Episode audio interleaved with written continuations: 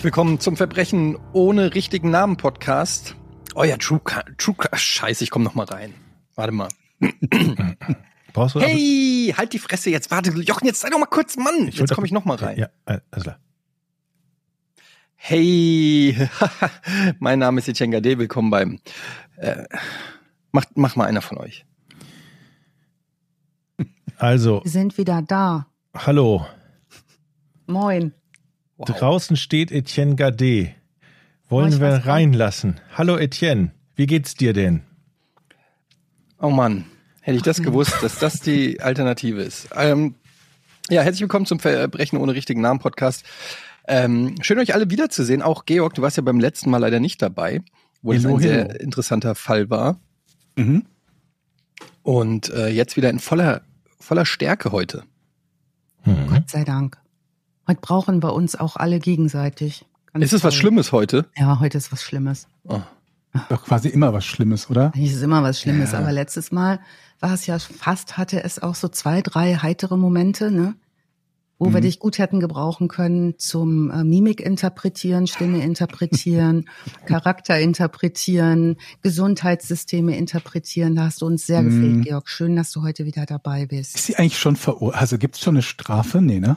Ich habe es vergessen nachzugucken. Ich sag's ganz. Ich glaube nicht. Ist. Aber wir Eigentlich können die Strafe nachreichen für Sherry, ne? Vom vorletzten, irgendwann aus der letzten Zeit, die ihre Sherry Entführung vorgetäuscht endlich hat. erwischt, ne? Sherry, die sich selbst äh, entführt hat. Genau, die genau. Sherry, ja. 18 hat jetzt Monate. 18 Monate, ja. 18 18 Auf Monate. Bewährung oder muss sie wirklich rein? So wie ich das gelesen habe, Haft. Okay. Das wäre krass, ne? Also sie hat sich ja vorher noch nicht äh, zu Schulden kommen lassen, glaube ich, ne? Keine Vorstrafen. Sherry neigt aber auch dazu, in Berufung zu gehen, so wie wir das gelesen haben. Warten wir mal ab. Ne? Ja, Folge 41 war das. Wer entführte Sherry Papini? Jetzt wissen wir es. Wir wollen aber nicht Niemand. spoilen. Hört euch die Folge an. sehr ein äh, spektakulärer Fall. Dann habe ich nichts gesagt, wenn wir nicht spoilern. Wir wollen nicht spoilern. Das ist doch die, die sich selbst entführt hat. Ich nehme auch alles zurück. Aber gut, wer hört denn, wer hört denn erst Folge 42, 43 und dann 41? Das macht ja eigentlich niemand, ne? Nee. Aber es gibt ja viele, die steigen irgendwie rückwärts in Podcasts ein, ne? Die hören die ja, vor allem, man muss ja sagen, Folge und dann zurück. Unsere Podcasts bauen ja jetzt auch nicht inhaltlich normalerweise aufeinander auf, so dass es eigentlich egal ist, in welcher Reihenfolge man sie hört. Vielleicht piepen, piepen wir noch mal über die eine oder andere Stelle drüber um es nicht zu spoilen.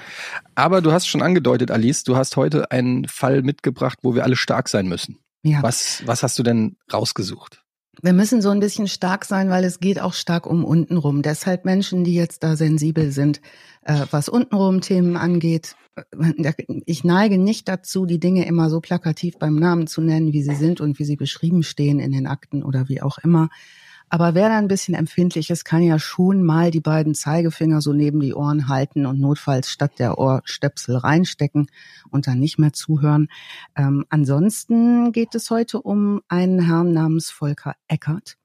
Und das, was wir über ihn wissen und was wir belegt wissen, so belegt, dass wir sagen können, wir kommen an die Wahrheit heran, äh, holte ich mit einigem, würde ich sagen, Gefrickel aus den Akten zum Prozess, aus einigen Dokumentationen, die ich aber nochmal kontrollieren musste, weil einige Daten und Fakten nicht gestimmt haben. Und ich das ganz gut finde, da die korrekten Daten zu haben, die korrekten Aussagen. Und da wir ja eigentlich der einzige True Crime Podcast sind, Etienne, ne? War doch so, oder? Der einzige der Welt aus Deutschland. Ja. Einzige der Welt gilt es manchmal so 423 Quellen auszusortieren, die Sachen schon mal nacherzählt haben und ähm, wo die Wahrheit so ein ganz kleines bisschen verschwimmt oder viel Vermutung, viel Meinung mit drin ist. Ich habe heute ein Surrogat aus Fakten für euch über Volker Eckert. Und das ist tatsächlich eins der deutschen Schwergewichte, kann man sagen, ne, Georg? Ja, würde ich schon sagen. Vor allen Dingen so aus der naja, gut, naja, das ist nicht neu. Ich wollte gerade sagen neuere Zeit, aber das kann man auch nicht gelten lassen. Ich dachte nur gerade, dass wir einige deutsche Fälle haben, die teilweise um die 100 Jahre alt sind. Ja. Und denen wir, glaube ich, haben wir das schon von denen welche gemacht? Ich will halt irgendwie auch nicht spoilern, was wir schon, nicht, was wir schon gemacht haben, schon, aber was wir noch machen könnten. Da gibt's ja auch einige spannende, ne? Die du, Ja, glaube ich, sehr magst, ne? Wirklich noch ein bisschen was auf Halde. Volker Mhm. Eckert war einer von denen, ne, wo klar war, die müssen wir machen. Da können wir nicht Volker. Eckert habe ich noch nie gehört. Das klingt wie so ein Klingt auch so Politiker. harmlos, klingt wie so ein, so ein Geschichtslehrer, oder? Ja, oder Das so auch Geschichte beim. Eckert. Ja, Nervensäge war der. Ja, war an sich ganz nett. Faire Noten hat er gegeben, ne? Das klingt so, Mhm. als würde mein Vater sagen, du, ähm, zu meiner Mutter, du, wir müssen mal den Kirschbaum wieder schneiden lassen. Und dann sagt sie, oh, da rufen wir eben bei Volker Eckert an, der Ja. macht das. So. Ja, Mhm. f- Ja. definitiv. Kirschbaum Eckert. Oder TV-Experte. Dr. Volker Eckert. Ja, auch selbstgemachte Aufkleber auf seinem Auto drauf hat. Eckart, äh, Baumstutzungen aller Art und so. Mhm. Schneid bei Eckart, mit einem wird nicht gemeckert. Der hat auch so Slogans, ne? So. Ja, Mhm. Mhm. Ja. So. Könnte auch ein Aber- Fruchtsaft sein. So eine Aber die Wahrheit ist wahrscheinlich eine andere. Oh, Um eine Über Überleitung zum Pfalzmann. Die Wahrheit ist wahrscheinlich Ja. gar nicht mal so lustig. Wahrscheinlich nicht. Mhm. Eine Sekunde, Alice. Ja, bitte. Sie muss den Papierkorb lernen und der macht normalerweise immer ein Geräusch. Und wenn ein Geräusch aufkommt, dann, dann kriege ich ja hier immer Ärger. Also von daher schneide ich das Hast du raus. deinen gesamten Desktop-Sound durchgeschleift in die Aufnahme? Nö. Aber es hätte ja sein können. Es geht nicht anders. Mhm. Okay. So, weiter. Also wir haben nicht gehört, wie Jochen seinen Papierkorb leert, Gott sei Dank. Äh, wir haben aber jetzt gehört, was passiert, wenn ich aussortiere. Und ähm, das heißt, wir haben es mit äh, Fakten, Fakten, Fakten, Fakten zu tun. Und mit Leuten, die sich echt auskennen. Also nicht so dies, ich finde den auch irgendwie so ein bisschen gruselig. Und dann habe ich gesehen, der sieht auch aber ganz nett aus. Das haben wir ja gerne mal bei Tätern. Der sah doch so nett aus. Oft. Hm? Oft. Ne? Komisch, ganz normaler Typ. Der Volker, Kirschbaum Volker, Mhm. Eckarts Bester. Woher wissen wir die Dinge? Er selbst berichtet, und zwar nicht so besonders freiwillig, ähm, und er selbst berichtet auch jemandem, der sich sehr, sehr, sehr gut auskennt mit ähm, psychiatrischer Forensik. Und äh, in diesem Fall werden Leute zu Wort kommen, die ihn sehr genau analysiert haben im Nachgang. Und das werden wir noch hören. Also es gibt Fragmente aus den Akten, es gibt Aussagen, es gibt eine gute Recherche diverser Journalisten. Äh, Die Quellen sind teilweise die guten Quellen, die ich gelesen habe, sind auch Kaufquellen gewesen und nicht nochmal ne, dupliziert und dupliziert und nochmal 43 Mal Werbung drumrum. Kurz und gut, Volker Eckert wird am 1. Juli 1959 in der ostdeutschen Stadt Oelsnitz geboren. Das ist eine Kleinstadt im sächsischen Vogtland, südlich von Plauen. Das hat, Plauen hat heute so 63.000 Einwohner, also so ein bisschen kleiner als Bielefeld im Vergleich. Und ähm, wenn ihr 59 hört, ist natürlich allen klar, das ist DDR, ne? Das ist Ostdeutschland. Die Mauer ist noch zu bauen zu seiner Geburt, also die ist noch nicht da, aber es wird nicht mehr lange dauern. In Volker Eckerts Kindheit, damit steigen wir ja meistens ein oder auch heute, würden wir uns gerne an die Reihenfolge der Ereignisse halten. Ähm, Gibt es eigentlich keine so üblichen Probleme, die wir kennen von Menschen, die irgendwie schwertätig werden, wo wir sagen, da gibt's ein, kann man sagen, ist immer so bei solchen Leuten, ne? irgendwie super schwierige, gewalttätiges Familienhaus oder Missbrauchserleben oder ähm, übelst gewalttätigen Vater oder so. All das ist da erstmal nicht der Fall. Es gibt zumindest keinerlei belegte Hinweise auf häusliche Gewalt oder Missbrauch in seiner Kindheit. Ähm, er hat später ist er gebeten worden, und das hat er auch getan, eine Art eigene Biografie aufzuschreiben. Ähm, ich zitiere mal aus dem, was er aufgeschrieben hat. Am 1. Juli 1959 morgens wurde ich auf eine Reise geschickt, die ich am liebsten rückgängig machen würde. Es war der Tag meiner Geburt. Mein Vater, ein Malermeister, der in Plauen arbeitete, und meine Mutter, Krankenschwester in Oelsnitz, hatten ihr Wunschkind zur Welt gebracht. Christian und Christel hatten einen Teufel gezeugt. Was sagt er über sich selbst? Hm? Und da habt ihr den ersten Eindruck in einen Charakterzug, der sich wiederholen wird, nämlich eine Form von Selbstinszenierung, die auch symptomatisch sein kann. Als Kind, das ist belegt, zeigt er bereits eine Vorliebe für Frauenhaare.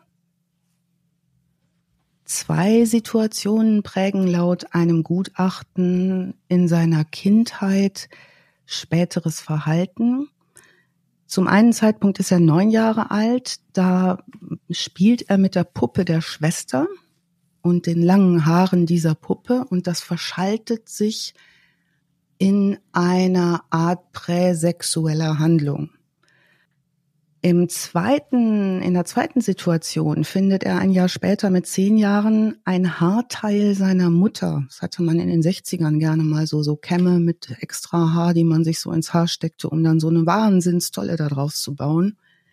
Ähm, das findet er auf dem Dachboden, auf dem Speicher und ähm, entwickelt auch da ein wahnsinnig großes Interesse dran. Das teilt er mit niemandem, aber das teilt er später mit einem forensischen Psychiater, den wir noch hören werden.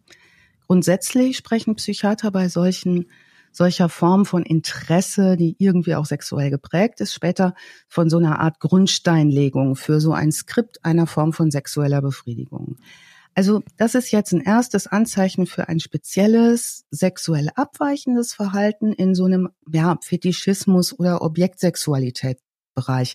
Erstmal ist das noch nichts Schlimmes. So, das gibt's. Ne? Das ist so lange nichts Schlimmes, solange es kein Belastungserleben für den Menschen selbst oder für seine Sexualpartner gibt. Hm. Ähm, das ist dann natürlich wie immer kein Problem, wenn alle okay sind. Was aber auch so ist, ist, dass der kleine Volker damit nicht okay ist. Ich bin ja letztens, am letzten Tag im Freibad an einem Haarteil vorbeigeschwommen. Oh. Und da hat sich nichts geregt. Also ich bin da, ich bin Danke, da raus. Aber ich muss sagen, dass das war, dass mir das schon mal in so einem Haarteil vorbeigeschwommen ist. Das schwamm da so. Das ist schon eklig. War das dein, das eigene oder? Das, das war so ein, ja, das war mein eigenes Haarteil, genau, vom Rücken. ich dachte so, irgendwie fehlt dir, wenn, der, wenn, der, wenn derjenige gleich rausgeht, dann fehlt ihm bestimmt irgendwo etwas. Es war wirklich ein hart, gut, aber das ist ja heute zur Folge, kann man das ja machen, es ist jetzt nicht so schlimm, ne? Es nee. kommt ja noch schlimmer. Es kommt noch schlimmer und lass uns lieber die Witze machen, bevor wir alles wissen. also die, dieser Haargeschichte, da möchte ich auch noch mal drauf kommen. Es ist ein Grund, warum ich Freibäder nicht besuche. Weil da Haarteile ist, schwimmen? Wenn da Haarteile schwimmen, dann muss ich leider sagen, ich möchte ganz trocken bleiben und da gar nicht rein und ich möchte Pommes essen jetzt. Aber das kann dir natürlich auch in einem geschlossenen, im Hallenbad passieren. Ja? Kommen da auch Haare rein? Okay. Ja, gut, dann kann ich es ja vielleicht nochmal probieren. Oder die halt im, im Abfluss in der WG. Oh. Wenn da so ein, oh. so ein Bärchen schwimmt.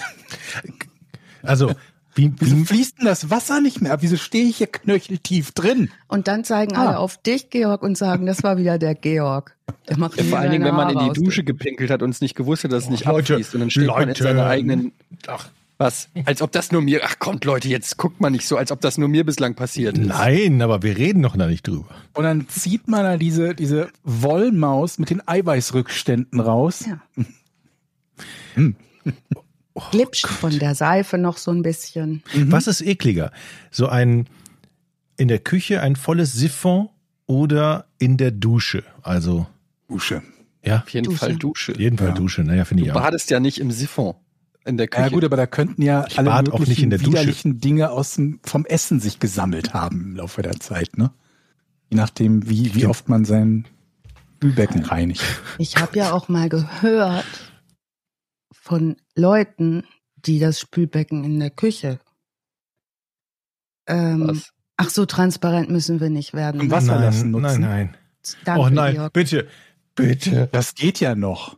Aber das Solange man es nur für kleine Geschäfte nutzt. Nein, Leute. Kannst doch mal in ein Waschbecken pinkeln. Was ja, finde ich jetzt auch nicht so wild. Ja. Besser ins Spülbecken pinkeln als in die Dusche kacken. Siehst du? Okay. Das ist ein T-Shirt-Spruch.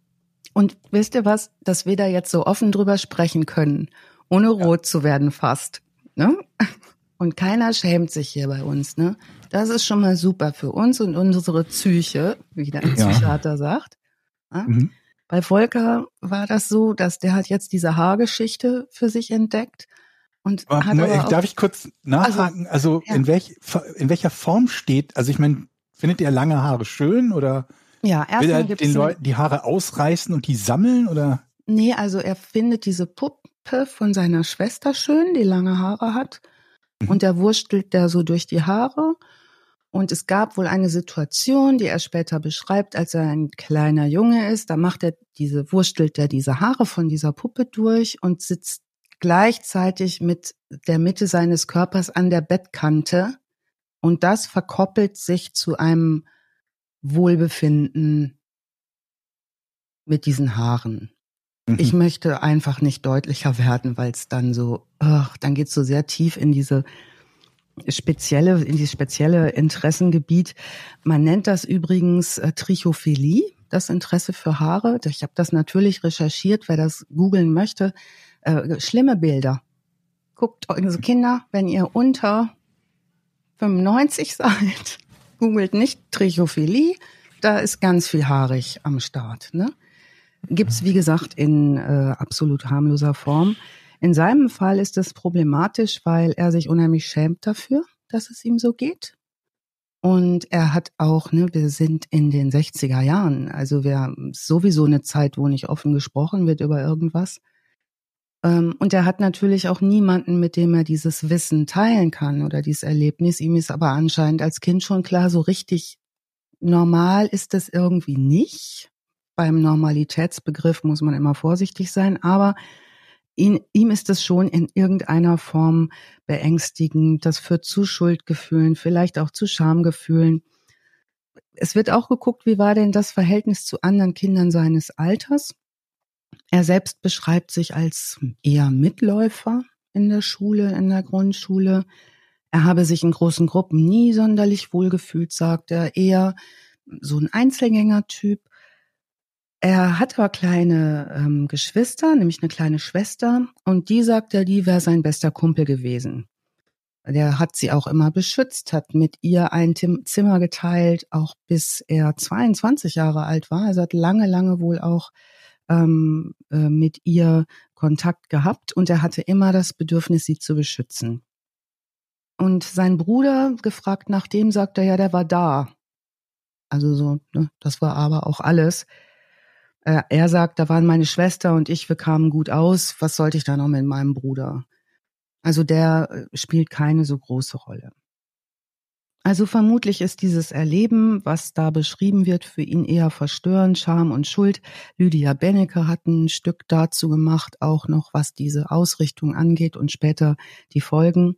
Also Isolationsgefühle scheinen auch eine Folge dieser Vorliebe zu sein. Und jetzt kommt die Pubertät ein ohnehin nicht so einfaches Alter, in dem viel rauf und runter geht in Köpfen und die Hormone toben. Und genau in dieser Phase lassen sich seine Eltern scheiden.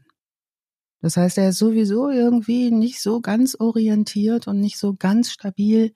Ähm, und jetzt ist diese häusliche Phase, in der sich die Eltern befinden innerhalb ihrer Ehe, wohl stark von Streit geprägt und da von Unzufriedenheit geprägt. Und wir lassen uns nochmal so die 60er Jahre vor Augen ähm, aufgehen. Es wurde anders auf Kinder geguckt oder nicht geguckt. Also so, ich weiß nicht, wie es, wie ihr es so aus den Berichten von der Generation kennt. Kinder waren halt irgendwie dabei und die waren halt auch immer oft dabei, wenn es Konflikte zwischen Eltern gab. Also das in diesem häuslichen Bereich, was er erlebt, das ist hm, auf jeden Fall für ihn prägend fürs eigene Beziehungserleben.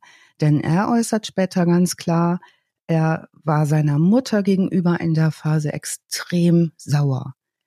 Er hat seiner Mutter die Schuld gegeben dafür, dass diese Ehe scheitert. Und seine Mutter hat wohl auch sehr ausdrücklich diesen Vater vor die Tür gesetzt. Also die schmeißt den Mann raus der zieht aus der gemeinsamen Wohnung aus in ein winziges Zimmer auf dem Dachboden. Also der bleibt im häuslichen Nahbereich, aber irgendwie sehr gedemütigt und das erlebt Volker Eckert ähm, und sagt später, ähm, also wie kann man jemanden, der sich immer so um seine Frau gekümmert hat, so vor die Tür setzen? das passiert mir niemals später.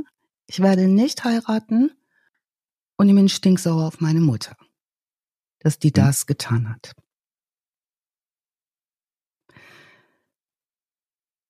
bezieht, ähm, also er bezieht das laut späteren Gutachten auf sich und auf seine Wunschbiografie. Ne? Wenn man sich so überlegt, wie will ich es denn später mal haben, so deutlich nicht. Also sein Modell, was er entwirft, ist so auf gar keinen Fall. Der Mann muss irgendwie die Oberhand behalten und muss aufpassen, dass er sich nicht von seiner Frau schikanieren lässt. Die ersten Auffälligkeiten die so mitbekommen werden, auch innerhalb der Familie, beginnen nun, also rund um das 14. Lebensjahr, diese Scheidungsphase der Eltern. Er rebelliert zu Hause, er rebelliert auch in der Schule. Es kommt so zu kleinen Delikten. Zum Beispiel nimmt er einmal das Auto der Eltern und fährt damit herum. Ähm, die Mutter empfängt ihn nach dieser illegalen Fahrt mit dem elterlichen Wagen, nicht volljährig sein, zu Hause mit einem Teppichklopfer, sagt eine Quelle. Also da war ist er? Da ist er um die 14 Jahre alt, 14. Mhm. Ähm, er geht weiter mit Rebellion. Ähm, ein Forensiker sagt später, dass es eine, da gab es eine erste Kombination dieses Fetischs Haare mit der Überzeugung, Frauen abwerten zu wollen also abwertend geschlechtsspezifisch abwertend zu agieren. Parallel wird in dieser Zeit am 7. Mai 1974 eine 14-jährige Mitschülerin und Nachbarin von Volker, Silvia U., in der Wohnung ihrer Eltern erhängt aufgefunden. Die Volkspolizei, damals DDR, ermittelt die Autopsie findet auch statt. Natürlich geht die Polizei rein und sagt, wir finden hier ein Mädchen, das sich offenbar erhängt hat. Das müssen wir überprüfen, ob das wirklich kein Fremdverschulden war. Die überprüfen das, überprüfen das in der Autopsie. Die Autopsie kommt zum Schluss, das war ein Selbstmord. Und das ist übrigens auch gar nicht so ungewöhnlich, dass das ähm, autopsiert werden muss für jemanden, der in diesem Bereich arbeitet. So wird also Silvia U. beerdigt. In ihrem Totenschein steht Suizid durch Erhängen und es wird demzufolge auch keine weitere Akte angelegt beziehungsweise die bestehende Akte geschlossen. Im Herbst 1974 hat Volker eine erste Freundin, so eine Jugendliebe. Die sind auch gar nicht mal so kurz zusammen, die bleiben zwei Jahre zusammen als sie ihn dann schließlich mit 16 verlässt, wird später berichtet, habe er ihr gegenüber körperlich aggressiv darauf reagiert. Also er hat versucht, sie anzugreifen, körperlich. Es sei aber weiter nichts geschehen. Nun ist er 16 und beginnt eine Ausbildung im Malereibetrieb, in dem der Vater arbeitet. Was das genau für ein Betrieb ist, habe ich nicht gewesen ist, habe ich nicht rausgefunden. In dem Ort, in dem er nun aufwächst bzw. seine Ausbildung macht, das ist der Ort Plauen im Vogtland. Das ist ziemlich in der Nähe der tschechischen Grenze in Sachsen. Plauen ist eigentlich bekannt für ähm, Stick, nee, wie sagt man, äh, Stoffe, Stoffherstellung und für so Spitzenherstellung traditionell, ist aber kein besonders, besondere reiche Ecke. Also dieses Plauen ist wahrscheinlich auch zu DDR-Zeiten durch Handwerk und Bauerntum geprägt. Und der Vater arbeitet in einem Betrieb, in dem der Sohn nun einsteigt als Auszubildender. Jetzt kommt eine lange Strecke, in der nicht dokumentiert wurde. Und zu der Strecke hat er auch lange nichts gesagt, was allerdings ähm, später von Nachbarn, Bekannten, Kollegen gesagt wird, ist, dass es ein ganz unauffälliger junger Mann.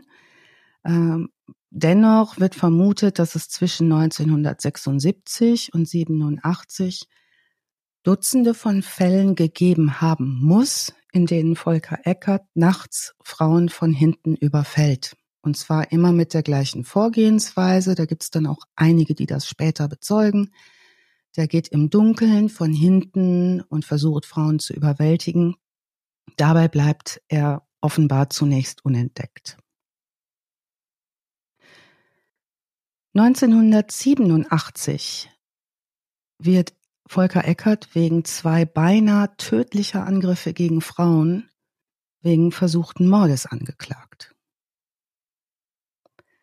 Er hat zwei Frauen in relativ kurzem Abstand nachts in der Stadt in Plauen überfallen, von hinten gewürgt und halbtot liegen gelassen.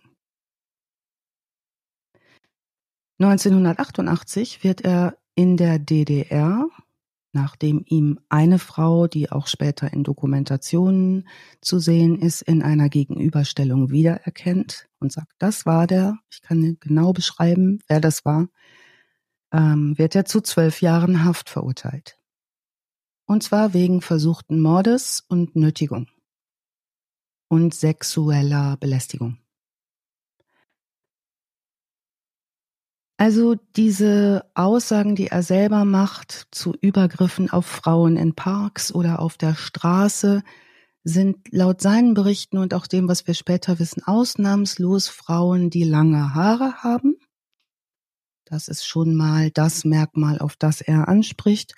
Und es sind ausnahmslos Frauen, die jung und schwach sind oder in irgendeiner Form bedürftig. Und nicht besonders wehrhaft. Diese zwölf Jahre Haft, zu denen er verurteilt wird, die finden ja nun ab 1988 statt. Das heißt, wir befinden uns ein Jahr vor dem Mauerfall. Das wird für diesen Fall nochmal besonders interessant, weil er ähm, diese zwölf Jahre auch gar nicht vollständig absitzt.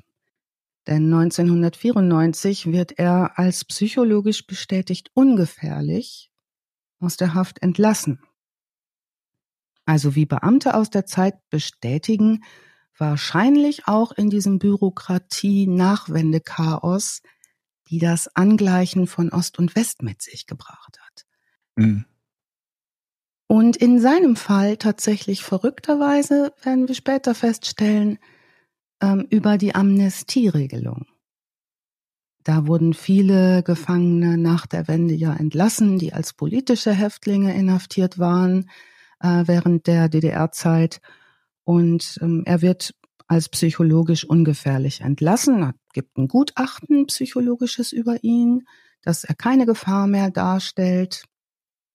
Er hat auch Auflagen, das heißt, eigentlich soll er noch in therapeutische Begleitung gehen. Ne, die wissen um seine Problematik und dass er da eine Neigung hat, die nicht so zu den normalsten Neigungen der Welt gehören, die auch dazu führen, dass er sich Frauen nähert, ähm, die deutlich nicht freiwillig äh, sich in den Haaren rumwursteln lassen wollen. Hm, nun, diese Therapietermine nimmt er nicht wahr. Das wissen wir auch, dass er das einfach nicht tut. Es kümmert sich aber keiner großartig darum. Also er wird entlassen. Bei seiner Entlassung ist Deutschland vereinigt und die Grenzen sind offen.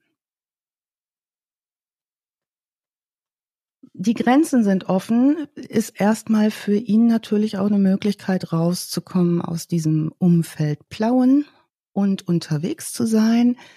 Er arbeitet weiter relativ unbescholten in seinem Beruf als Maler, bis er Rückenprobleme bekommt und eine Umschulung bekommt zu, ähm, äh, zum Fernfahrer. 1999 schult er um und da ist er 40 Jahre alt, äh, da ist er Fernfahrer. Das ist ein schöner Job. Mhm. Mhm. Vor allem für Verbrecher.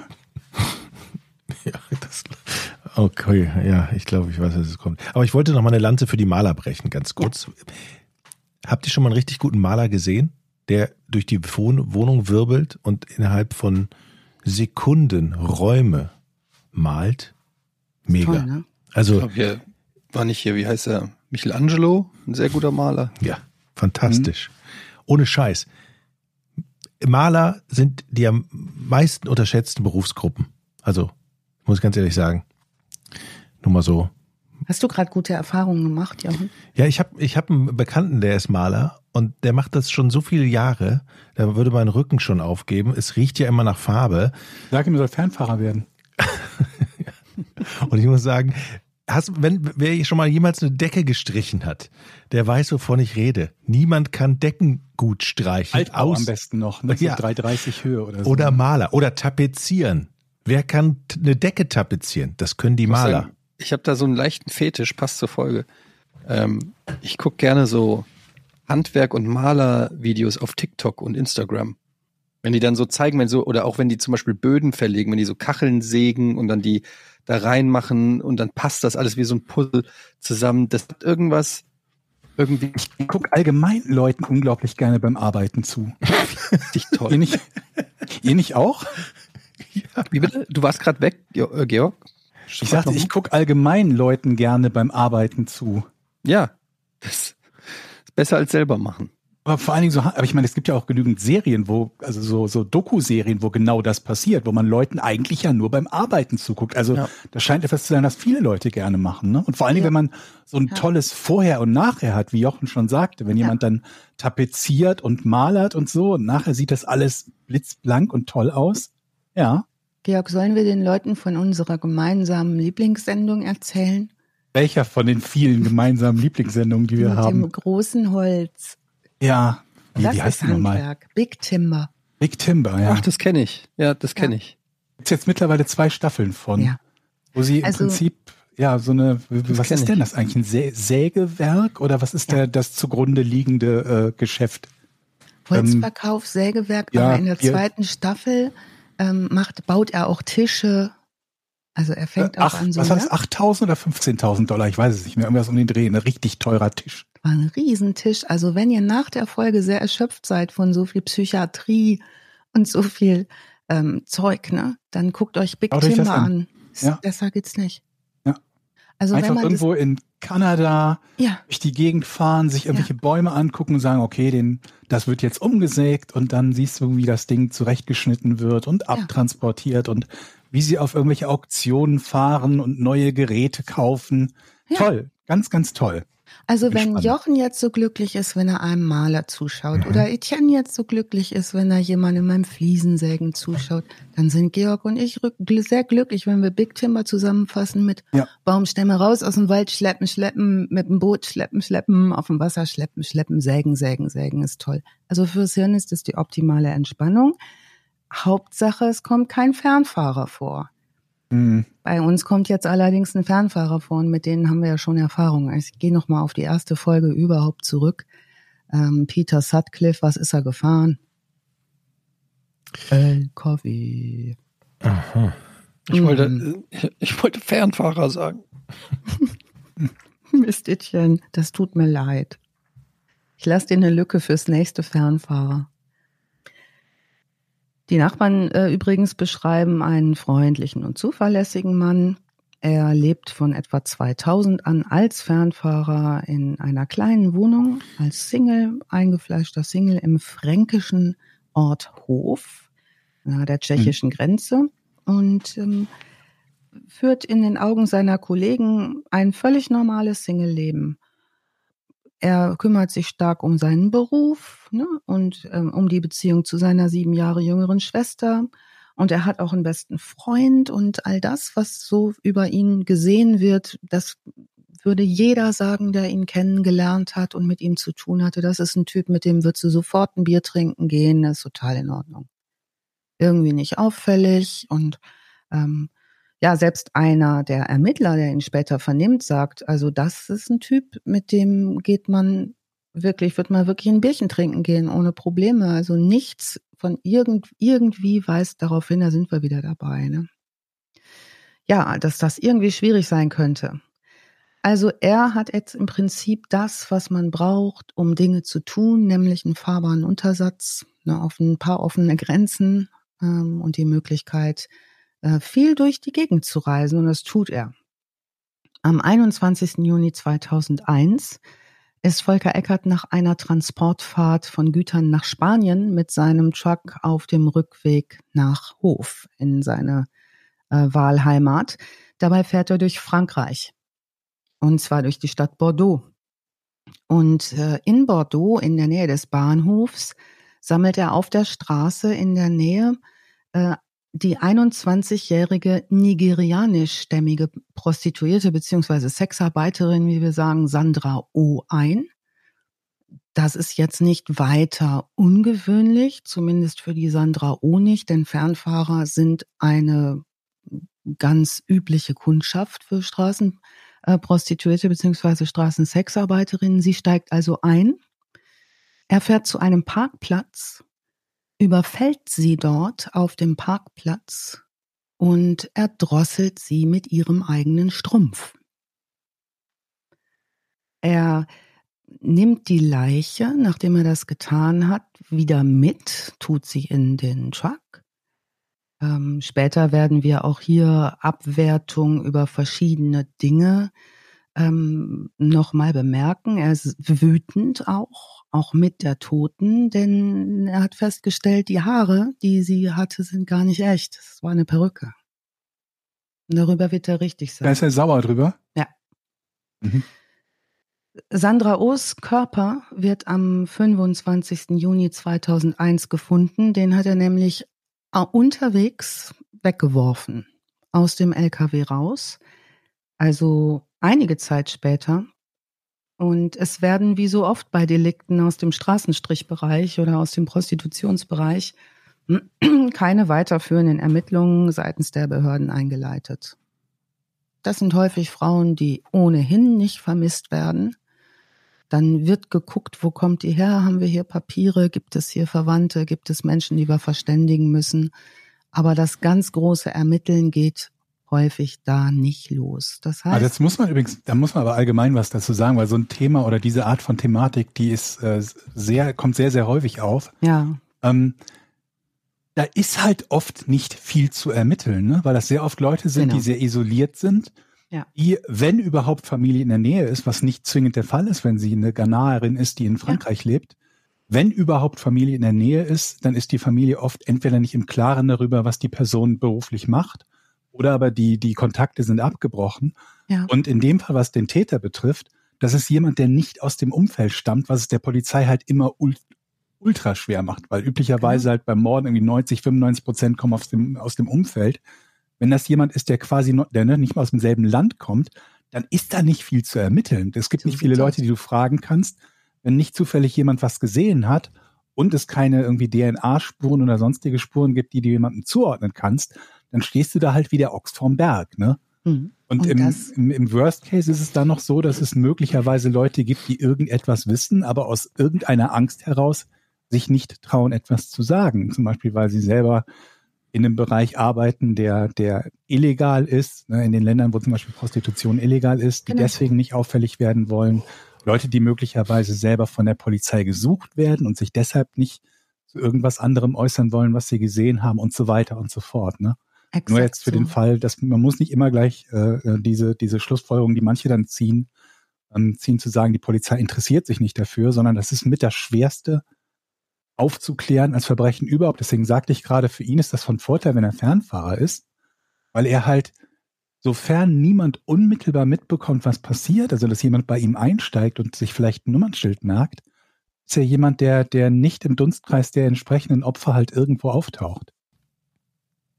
Genau, Georg. Und was du sagst, ist so wichtig, weil es auch zeigt, wie er seine Strategie ausarbeitet. Ne? Er hat gelernt aus seinen Fehlern ich kann hier nicht regional arbeiten mit dem, was ich machen möchte, sondern ich muss überregional sein und am besten auch nicht bekannt da, wo ich unterwegs bin. Mhm. Das ist der eine Punkt. Also der Fernfahrer ganz genau ähm, ist nicht gut zu finden.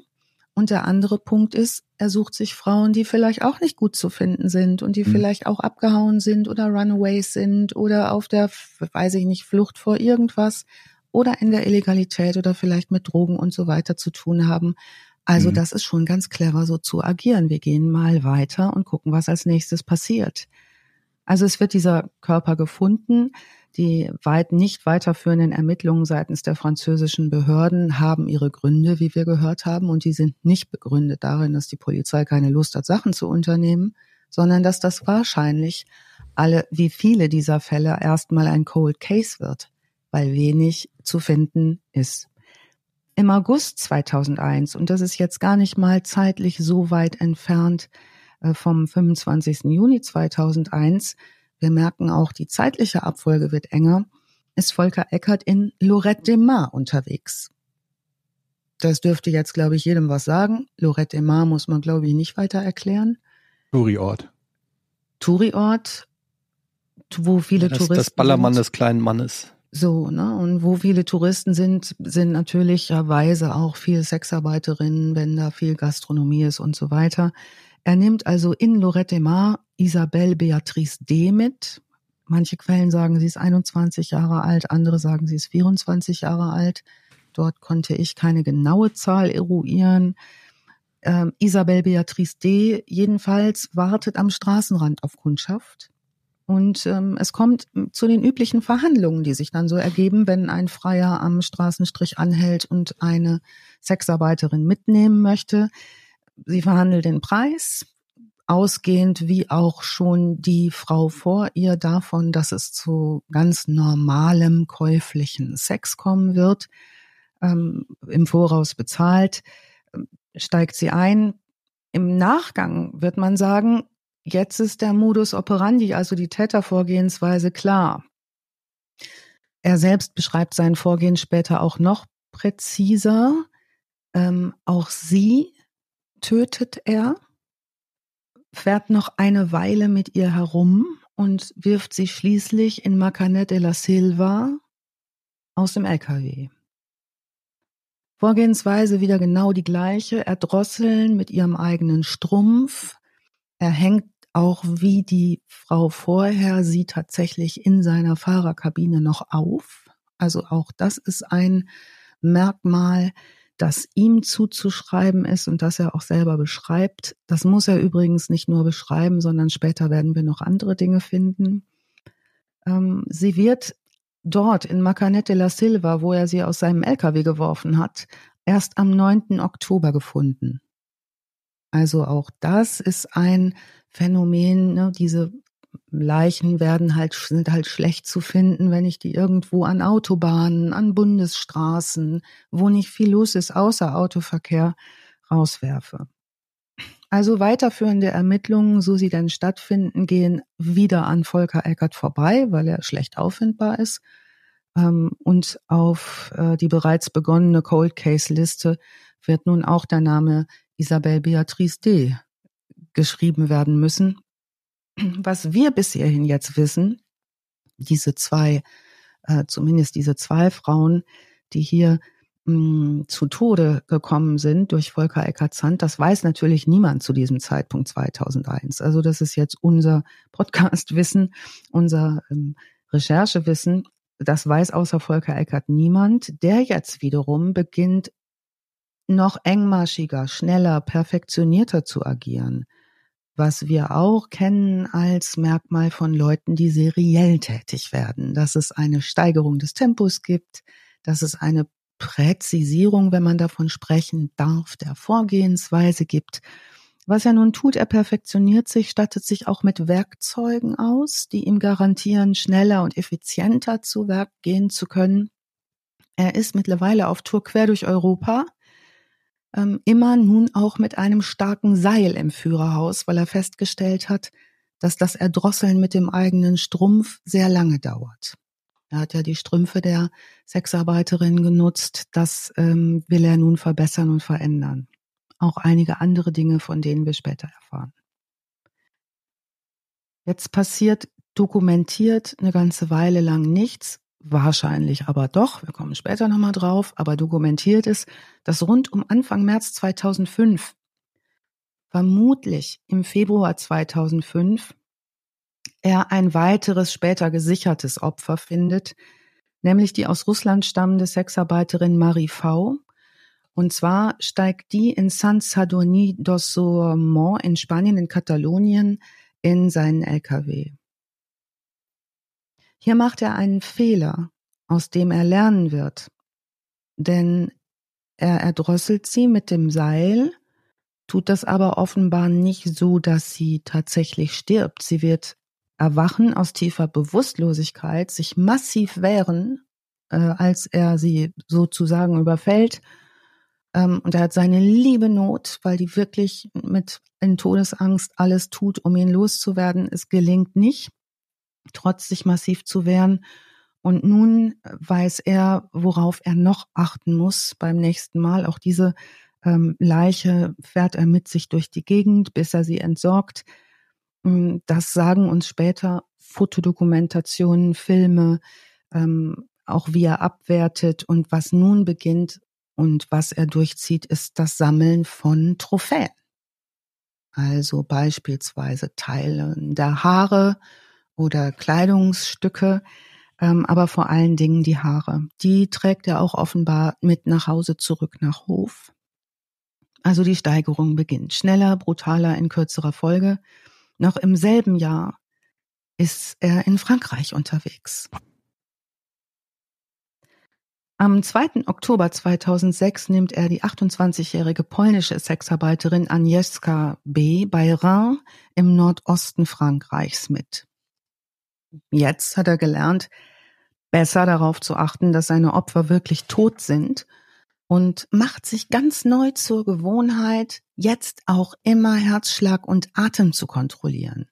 Also dieses Abfolgending, was er tut, was er später beschreiben wird, ist immer auch ein Ohr auf die Brust zu legen, atmet die noch, schlägt das Herz noch, damit es nicht zu diesen äh, zum sich wehren kommt, wo er, wodurch er in Schwierigkeiten kommen kann. Also sie, auch sie überlebt die Begegnung nicht. Um den 19. Oktober 2006 ist er in Spanien unterwegs mit seinem Tanklastzug. Also er fährt so einen Tanklastzug, wie wir den klassischerweise kennen, mit diesen riesigen runden Aufladern obendrauf, so rund oval, weißer Tanklastzug. Der Marke Volvo. Er fährt in diesem Tanklastzug nach Katalonien. Dort muss er in eine Kleinstadt und zwar in ein Gewerbegebiet. Da soll er diesen Kraftstoff abliefern. Er muss ins nordspanische San Julia de Ramis. Das ist eine kleine ähm, katalanische Gemeinde in der Provinz Girona im Nordosten Spaniens. Etwa 3500 Einwohner. Also wir sprechen hier nicht von Riesenstädten, wo er unterwegs ist, sondern er muss da äh, auf einem Gewerbehof, in einem Gewerbegebiet ähm, vermutlich Kraftstoff, jedenfalls was liefern, was man in großen äh, Tanklastern transportieren muss. Am Donnerstag, dem 2. November, der ist immer noch unterwegs in diesem Bereich, nimmt Eckert die 20-jährige bulgarische Sexarbeiterin Miljena in Ostalric mit.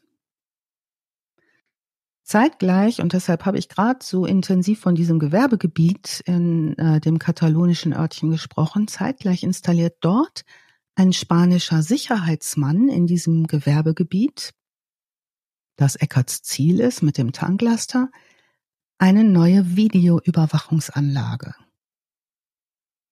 ne, gibt ja in Gewerbegebieten, jetzt schreiben wir das Jahr 2006, da ist sowieso viel mehr machbar mit Videoüberwachung, als das vorher der Fall war.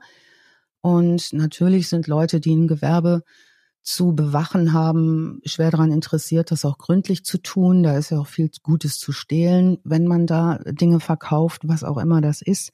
Also dieser Wachmann, dieser Sicherheitsmann, der installiert eine Videoanlage und der will jetzt auch testen, wie gut die Kamera äh, Objekte dieser neuen Anlage in die Ferne fokussieren. Der macht einen Kameratest. Installiert das, guckt in die Ferne und weit weg entdeckt er einen weißen Tanklaster. Wenn ihr euch jetzt die katalanische Landschaft vorstellt, dass es eher um die hier im Oktober sind wir, das heißt, es ist nichts mehr grün und dicht und bewaldet oder sonst was, sondern es ist relativ karge Landschaft. Und da ist so ein Ziel zum Fokussieren weißer Tanklaster recht gut sichtbar. Das tut er. Der zoomt ran und startet die Aufnahme. Und die Kamera läuft. Es ist Freitag, der 3. November 2006. Da entdeckt eine Spaziergängerin die Leiche der jungen Frau, die er gerade mitgenommen hat und auch sie aus dem LKW geworfen hat. Lasst mich mal, das wollte ich immer schon machen, lasst mich mal sagen, wer jetzt mitermittelt. Nämlich Kommissar Zufall. Nein. ich wollte immer schon mal sagen, jetzt ermittelt Kommissar Zufall. Und Kommissar Zufall macht, dass der Polizeibeamte, der gerufen wird als diese Spaziergängerin, die Leiche der jungen bulgarischen Frau, entdeckt, dass der als erstes sagt, hör mal, da gibt's doch jetzt eine neue Videoanlage. Ich guck mir mal die Bänder an. Hätte ja nicht passieren müssen, hätte auch sein können, der weiß das nicht. Also der Tanklastwagen wird identifiziert und es beginnt die Fahndung nach Volker Eckert. Und zwar relativ zügig, gemeinsam mit dem Kriminalkommissariat in Hof, denn in Hof ist sein LKW gemeldet. Jetzt dauert es so schlanke 14 Tage und die internationale Fahndung ist ausgerufen, weil nun recht klar ist, nach dem Sichten des Videomaterials, wer da die Frau hingelegt hat. Das ist nämlich drauf auf den Bändern und wie der Mann heißt. Also ermittelt die Polizei in Hof und es wird auch bundesweit zur Fahndung ausgeschrieben. Es ist der 17. November 2006. Volker Eckert ist 47 Jahre alt und befindet sich gerade an diesem Tag auf dem Gelände einer Spedition in Köln-Wesseling. Und zwar wäscht er da seinen LKW. Der ist in einer LKW-Waschanlage in so einer Spedition äh, um diesen Silozug. Das sind ja so große Aufbauten, die auch sauber gemacht werden müssen. Den reinigt er. Die Polizei stellt den da und durchsucht seinen LKW und die gehen in die Fahrerkabine und die trauen ihren Augen nicht. Diese gesamte Ka Fahrerkabine ist voll mit Polaroid-Fotos von Frauenleichen, mit Gefriertüten mit abgeschnittenen Haaren, mit Notizen, also Beschreibungen, auch die Fotos sind beschrieben, auch teilweise solchen Listen und Abläufen, was er wann getan hat. Und denen wird jetzt relativ schnell klar, die haben es zu tun mit einem sogenannten Cage, einer Höhle. So nennen Ermittler in Serienmordfällen den Ort, wo Serienkiller ihre Trophäen hinlegen. Also sie schleppen es zurück an einen Ort, an dem sie sich sicher wähnen, um sich dort auch immer wieder anzugucken, was sie da geleistet haben in ihrem Serienkiller-Hirnverständnis.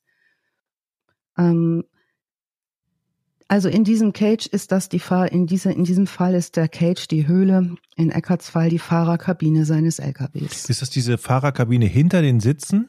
Ja. Da, wo die dann auch schlafen? Ja. Okay. Ja. Also Sie finden Fotos, die ich hier nicht näher beschreiben möchte. Es gibt einige Dokumentationen, die wir wie immer in Hülle und Fülle auch verlinken werden, auch wo wir seine Handschrift sehen können, wo auch Teile dieser Polaroids zu sehen sind. In den besseren Artikeln sind die natürlich geschwärzt, weil das auch wilde Bilder sind. Ähm, insofern ist das für die Polizei schon was, womit die natürlich überhaupt nicht gerechnet haben. Ne, die haben gedacht, sie finden jetzt einen, der zur Verhandlung ausgeschrieben sind und stellen in seiner Fahrerkabine fest, hier sind offenbar ganz, ganz, ganz viele Frauen betroffen. Offenbar haben wir es hier mit einem richtig dicken Fisch zu tun. Natürlich wird er sofort festgenommen. Und die Polizeibeamten, die mit ihm zu tun haben und die äh, Kripo-Leute, die mit ihm zu tun haben, sagen allesamt, den ersten Eindruck, den sie von ihm haben, ist eher ein schüchterner und ein erleichterter Eindruck. Also er setzt sich keinesfalls zur Wehr, das kennen wir auch schon, ne, Georg? Das Haben wir schon oft gehört, ne? Mit ja? diesem erleichtert, dass sie dann gefasst wurden oder als sie gefasst wurden, wie auch immer. Genau. Ich glaube, zuletzt hatten wir es mit in dem Fall ähm, des Arztes, ne, der dann beim Patiententöten endlich gestellt wurde und es so arrangiert hat, dass das auch passiert. Ähm, Volker Eckert hat es ja nun nicht darauf hingesteuert, aber seine Entdeckung ist ja eher einem Zufall zu verdanken. Und ähm, das sagen auch alle Ermittler einhellig. Die sagen, wir hätten den, der hätte jahrelang weitermachen können, wenn es nicht diese Kamerageschichte gegeben hätte von diesem Gewerbehof-Sicherheitsmann. Ähm, nun ist er ähm, gefasst und ich zitiere mal aus einem Zeitungsbericht von 2006 aus der Phase. Ähm, Seit dem 17. November 2006 versuchen jetzt ab jetzt deutsche, spanische und französische Kripo-Beamte die Spuren nachzuzeichnen, die Volker Eckert als Fahrer einer Spedition aus dem sächsischen Oelsnitz quer durch Süd- und Westeuropa gezogen hat. Und zwar entlang der internationalen Frachtverkehrsrouten, ähm, das ist auch der Fall, wurden Dutzende ermordete junge Frauen gefunden, ohne dass bislang Täter gefasst wurden. Und all diese nicht identifizierten oder nicht gelösten Cold Cases ploppen jetzt ab seiner Verhaftung hoch. Das heißt, potenziell ist jede Route, die er gefahren ist ähm, und wo jemand gefunden wurde, eine Frau gefunden wurde, die erwürgt worden ist, auf seinem Konto möglich zu verbuchen. Die Ermittler können das natürlich relativ leicht jetzt ermitteln, weil sie die GPS-Daten auslesen können von seinem LKW. Sie können auch die, ähm, die ähm, zeitlichen und räumlichen Übereinstimmungen zu den Fundorten von 13 anderen Frauenleichen überprüfen. Sie können Einzelheiten aus Mobilfunkabrechnungen angucken. Sie können Einzelheiten aus, aus Aufzeichnungen von Kreditkarten oder über Zahlvorgänge an den Tank- und Mautstellen angucken. Also Sie können ganz genau einkreisen, gibt es da irgendwelche Zusammenhänge und es gibt eine Menge. Und Sie haben DNA jetzt von ihm, ne? Das haben übrigens noch die Beamten in der DDR genommen. Also die DNA war schon da, aber niemand hat, ne, auch da hätte man schon rangekonnt hätte es eine, ne, hätte es irgendwie einen Hinweis darauf gegeben, ähm, in dieser wilden Phase der Wendezeit, dass da nicht alles in Ordnung ist in Sachen Volker Eckert. Also die hatten DNA von ihm in der DDR und Fingerabdrücke genommen. Dass ihm nun der Prozess gemacht werden muss, ist klar, denn die Beweislage ist dicht. Ähm, das ist allerdings schon mal auch, ja klar, gut, wenn die Beweislage dicht ist, aber was er auf jeden Fall tut, ist, dass er gesteht. Also er redet und zwar relativ freiwillig. Der Prozess relativ freiwillig klingt gut. Ja. ja. so freiwillig wie man sein kann, ne? wenn man verhaftet wird und jemand sagt, hoppala, ne? Jetzt haben wir aber Sachen gefunden in deinem LKW. Mhm. Und jetzt hast du ja auch noch so haarklein aufgeschrieben, wie du das gefunden hast mit den Frauen. Es ist übrigens auch alles total abwertend, also richtig, ne, die haben das verdient und der hat das gezeigt. Und es ist wirklich schwer auszuhalten, wenn man sich das genau anguckt.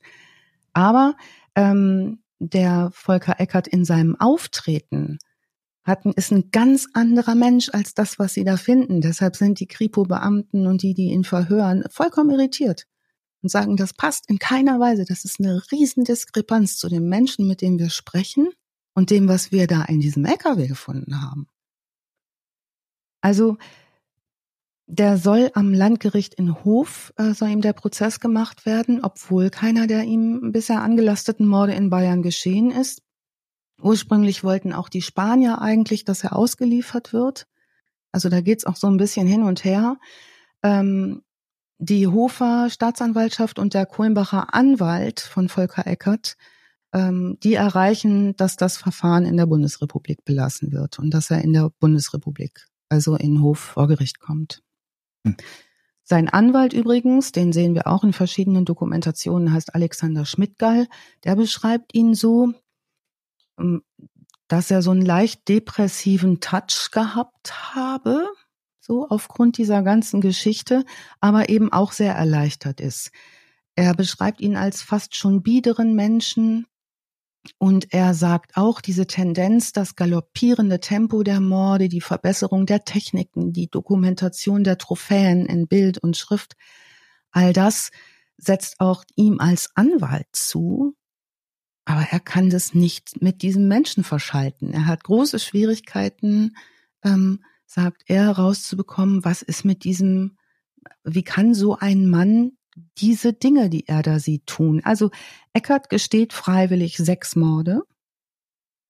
Das sagt er alles auch seinem Anwalt. Sein Anwalt sagt, ich habe mir das alles angehört. Er hatte das Gefühl, er wollte es auch unbedingt loswerden.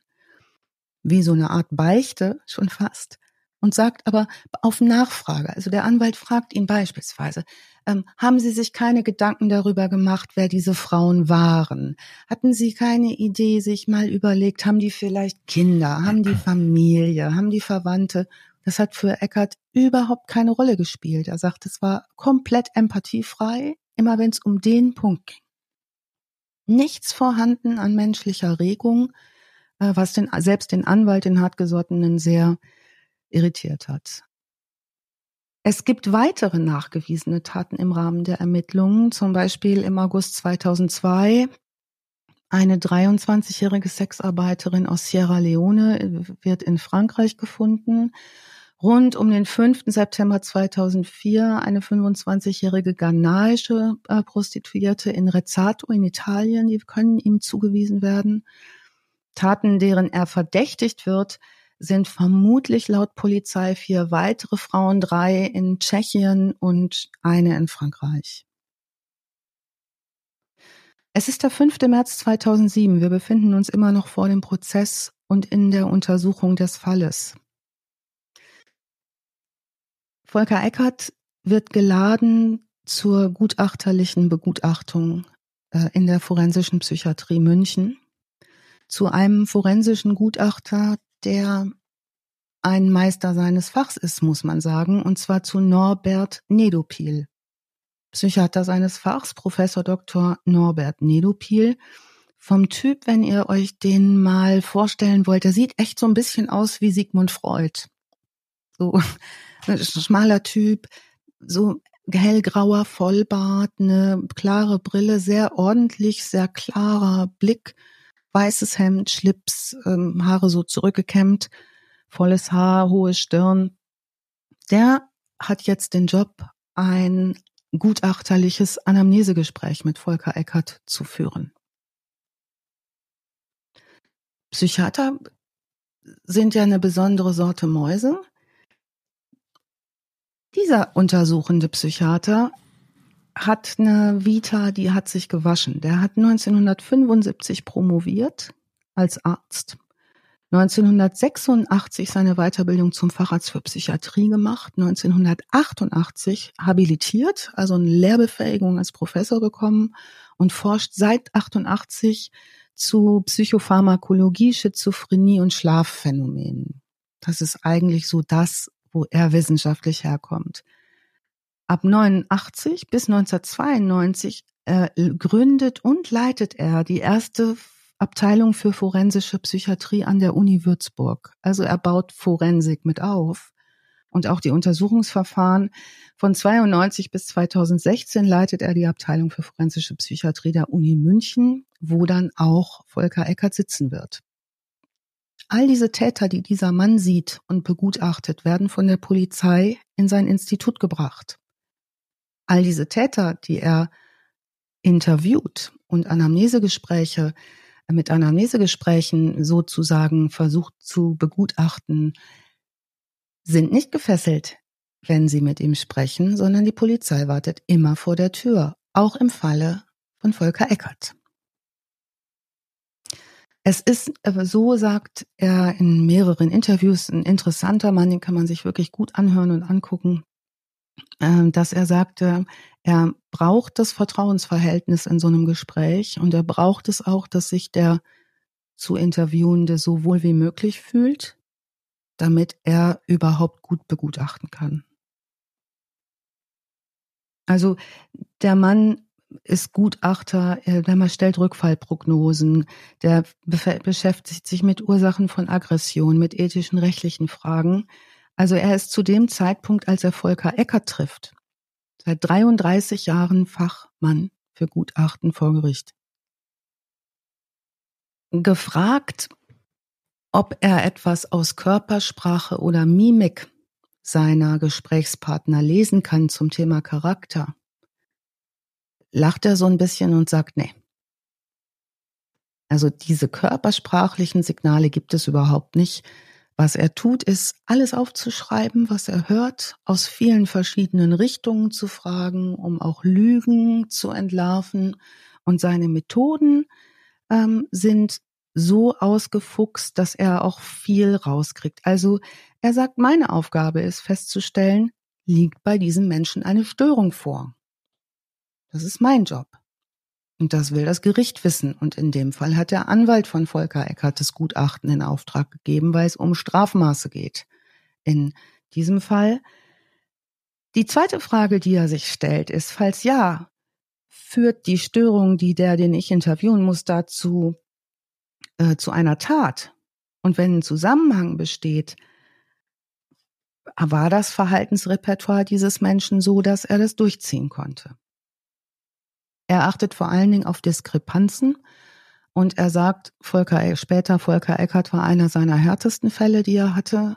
Ähm, und Diskrepanz sei dort überhaupt bei Eckert das entscheidende Stichwort. Also der Unterschied zwischen dem, was er an Signalen von ihm empfängt, von Volker Eckert, und von dem, was er sagt. Der Unterschied zwischen dem, was Volker Eckert früher gesagt hat und der Unterschied zu dem, was er jetzt sagt. Was in den Akten steht, ist anders als das, was er erzählt. Also all die Unterschiede arbeitet er in diesem Gespräch raus und das führt natürlich dazu, dass er sagt, da stimmt was nicht. Und er sagt, dann geht er im Gespräch hin und sagt, Herr Eckert, Herr Eckert, was stimmt denn nun? Also der holt die auch zurück in dieser Interviewtechnik. Also dann sagt er zum Beispiel zu ihm solche Sachen wie, aber jetzt müssen wir wirklich mal überlegen, Herr Eckert, wie wir damit umgehen. Was soll ich denn jetzt aufschreiben? Also er kriegt auf verschiedene Arten Antworten. Gefragt nach Körpersprache ähm, sagt er, ähm, George W. Bush habe mal über Wladimir Putin gesagt, I looked into his eyes and I saw he is an honest man. So viel könnte man sagen zu äh, Wirkung von Körpersprache. Gut, er arbeitet halt in diesem Bereich beginnt über Vertrauen und was aber vorangegangen ist bei Eckert ist, den haben die körperlich auch untersucht, weil die wollen gucken, liegt bei dem was vor. Warum hatte der dieses Ding mit den Haaren? Warum hat er so unglaublich brutal mit den getöteten Frauen agiert, die mit sich rumgefahren, diese Fotos gemacht, teilweise Filme. Der hat teilweise äh, sich selber dabei gefilmt, wie er diesen toten Frauen die Haare kämmt. Aber ich verstehe nicht, was wollen die denn rausfinden? Also wie viel Beweise mehr für, der ist nicht mehr ganz sauber, braucht man denn? Ja. Wie viele Nuancen muss es denn da geben? Also wie viel, also, wie ja. viele Frauen musst du umbringen, verschleppen, zerstückeln, die Haare rasieren, bis, also da braucht man doch kein ausgebildeter Gerichtsmediziner sein oder weiß ich nicht was, um zu sagen, ja, ich würde sagen, also in meinem Buch ist, gilt das schon als verrückt. Ja, nicht mehr. Also was die Idee ist in dieser forensisch-psychiatrischen und auch in der rechtspsychiatrischen ähm, Untersuchung ist, Erkenntnisse zu gewinnen, um vorzubeugen. Also wie erkenne ich serielle Veranlagung? Gibt es etwas, was ich präventiv tun kann? Prävention ist immer ein Stichwort. Warum guckt man sich das so genau an? Das ist auch ein Grund in der Forschung. Gibt es Parallelen? Was tun die da? Der Fall Volker Eckert ist übrigens einer der Kriminologie ähm, geworden, weil es darüber auch wieder neue Erkenntnisse in der Kriminologie und in der Forschung gab. Viele Menschen fragen sich ja, warum hat jemand das getan? Ja, knalle verrückt, aber es wird auch körperlich untersucht. Also liegen bei dem körperliche Beeinträchtigungen vor, wo wir später nochmal gucken können, ist das vielleicht bei, bei Leuten, die diese Neigungen haben, die dann zu Gewaltausbrüchen führen, zu Aggression führen, ist das vielleicht immer so? Haben wir da Parallelen. Ne? Also der mh, mm, dieser Psychiater forscht zu Gewalt und zu Aggressionsphänomenen und zu Devianz. Das heißt, wann kippt das? Also wann es gibt ja ganz viele Leute, die hochaggressiv sind und keinen um die Ecke bringen. Wo ist denn der Unterschied? Wo kippt denn das? Mhm. Und das ist natürlich ein Forschungsgebiet, was interessant sein kann. Du darfst halt nicht vergessen, wie klein die Menge von solchen Verbrechern ist, also wie genau. wenige genau. es gibt. Jetzt wir natürlich als True Crime Fans in Anführungsstrichen und Leute, die sich damit beschäftigen, haben immer das Gefühl, dass es davon so viele gibt, weil wir ganz viele Fälle entsprechend kennen. Nur ähm, Leute, die es gibt, die gefasst werden, die dann noch leben, vor allen Dingen, die sich nicht schon vorher, die entweder vorher natürlichen Todes gestorben sind oder sich das Leben genommen haben und äh, die dann quasi als Forschungsobjekt herhalten können, wo man rausfinden kann, welche Zusammenhänge gibt es, wie Alice halt schon sagt, in Sachen Prävention? Gibt es vielleicht Dinge, die wir erkennen können oder Gemeinsamkeiten, die uns in der, in der späteren Untersuchung von Fällen und von anderen Fällen und bei der Aufklärung helfen können? Das ist natürlich mega interessant, vor allem bei dem Fall halt, der mutmaßlich den ersten Mord 1974 gemacht hat, einer Mitschülerin, als er selber noch ein Kind war, noch ein Jugendlicher war, und dann wahrscheinlich erst 2001 wieder den nächsten dokumentierten Fall. Das ist ja unfassbar, eine unfassbar lange Lücke, wo man sich fragen muss, was ist denn dazwischendurch passiert? Hat er wirklich nichts gemacht?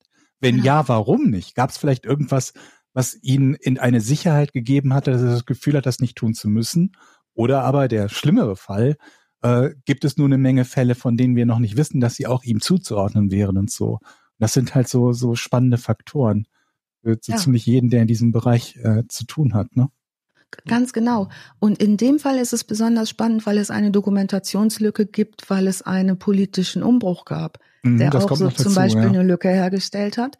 Und jetzt die Möglichkeit besteht, dass sie diese Lücke über seine Aussage schließen können, was auch bedeutet, dass vielleicht weniger ermittelt werden muss, wenn er noch mehr zugibt. Ne? Also auch das mhm. Gespräch hat ja Geständnischarakter. Der Nedopil beginnt solche Gespräche über Vertrauen, der fragt den wie ein Arzt, als würde man zum Hausarzt gehen.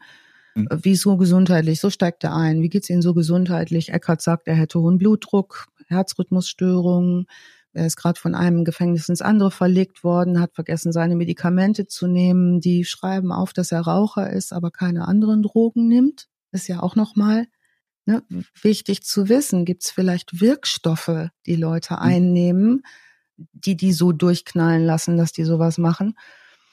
Er macht Verhaltensbeobachtungen. Er sagt ja, der sechselt, redet schnell, undeutlich und leise ähm, eher schüchtern. Polizei wartet draußen wie immer. Nedopil hat überhaupt kein, keine Befürchtung, dass was passieren kann in dem Gespräch, weil er den sofort hat im Gespräch und der auch Vertrauen äh, ja aufbauen kann.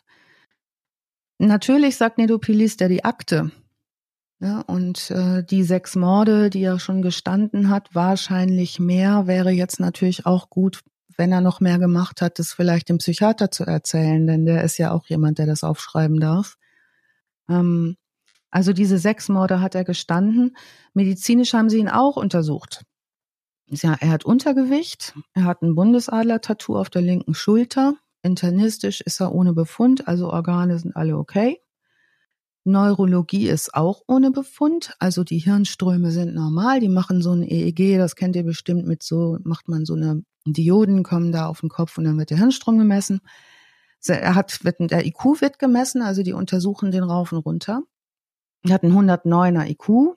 Also es gibt jetzt zum Beispiel auch Dokus, die sagen, ja, der war aber total dumm und ungebildet. Ja, kann sein. Ähm, aber es, ein 109er IQ ist schon leicht über dem Durchschnitt, das ist schon okay. Da, manche Dokumentationen sagen, das sei ein sehr überdurchschnittlicher IQ. Das stimmt nicht. Ein 109er ist okay, kann man viel mitmachen. Äh, muss man keine Henkel an Eimer machen, irgendwie sein ganzes Leben lang, aber ähm, ist jetzt nicht kein Superhirn, aber schlau genug. Die machen Verhaltensbeobachtungen, die Untersucher auch. Ne? Und zwar sehen die, ist ja irre, der hat total hohe Sozialkompetenzen.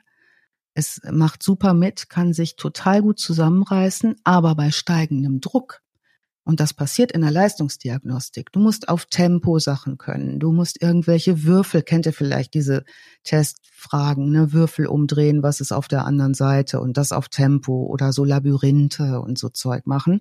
Also wenn da der Druck steigt, stellen die fest, da kann er nicht mehr denken und da kann sich auch nicht mehr kontrollieren. Da wird er ärgerlich. Das notieren die natürlich und das geben die auch dem Nedupil, der all diese Ergebnisse zusammenführt und der sagt, okay, jetzt müssen wir mal gucken nach dem Aggressionspotenzial. Und die zeigen dem ein Bild, das beschreibe ich euch mal, weil ihr es nicht angucken könnt in einem Podcast. Das ist ein gezeichnetes Bild. Auf dem Bild liegt eine Frau auf einem Bett. Auf dem Rücken bekleidet, also gar nicht irgendwelches Blut oder so, ist schwarz-weiß gezeichnet, eine gezeichnete Frau, die auf einem Bett auf dem Rücken liegt, davor steht ein Mann. Und dieser Mann hat so die Hände im, am Kopf in einer Art Verzweiflungsgeste. Der steht vor dem Bett, wo diese Frau liegt. Es ist aber nicht klar, ist diese Frau tot, schläft die. Das ist ein ganz, eigentlich ein ganz friedliches Bild mit einem Mann, der da steht und die Hände an der Stirn hat. Und das ist ein projektives, eins der projektiven Testverfahren, wo Psychiater dann Leute dieses Bild beschreiben lassen. Und je nachdem, was die da erkennen und sehen oder wie die das interpretieren, kann man eventuell Rückschlüsse auf eine Dynamik ziehen oder auf ein momentanes Interesse. Und eins dieser üblichen Bilder, was sie ihm da zeigen, ist eben dieses mit der Frau, die da liegt und dem Mann. Und der beschreibt in brutalsten Details, was dieser da liegenden Frau passiert ist und wie erschöpft jetzt dieser Mann ist, nachdem der die getötet hat und dass der jetzt ein kaltes Bier trinken gehen will. Hm. So kannst du als Psychiater oder Untersucher auch schon mal sagen, Heide Witzka, da ist aber was los. Ähm, er beschreibt seine eigenen, also diese, unter anderem dieses Bild zeigt, dass er ein super hohes Aggressionspotenzial bei gleichzeitiger emotionaler Kälte hat. Und diese Kombination ist interessant. Na, tut er das in einer heißen Wut oder tut er das so automatisch? Jetzt sagt er, nee, du gefällt mir nicht und nach dem Interview irgendwas ist da los. Ich will noch mal einen Kernspin vom Gehirn. Was ist mit diesem Gehirn los? Ne? Das hat er, diese Diskrepanz hat er so selten gesehen und auch in dieser Ausprägung eigentlich noch nie. Und tatsächlich äh, werden im Kernspin entdeckt helle Flecken in der vorderen Hirnregion.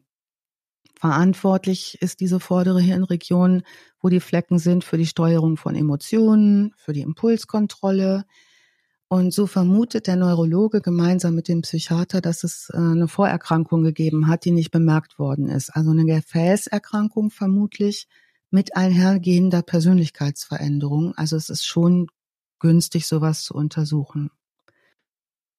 Er gesteht übrigens auch den Mord an der Silvia U, an dieser 14-Jährigen, die sich angeblich suizidiert haben soll. 32 Jahre vorher. Er berichtet auch, ihm sei mit 14 total klar gewesen, dass kein Mädchen auf dieser Welt sich auf diese Haare-Nummer einlässt freiwillig. Dass ihm vollkommen klar war, die werden das alle total komisch finden, was er da gut findet. Und für ihn ist die logische Schlussfolgerung, die müssen bewusstlos sein,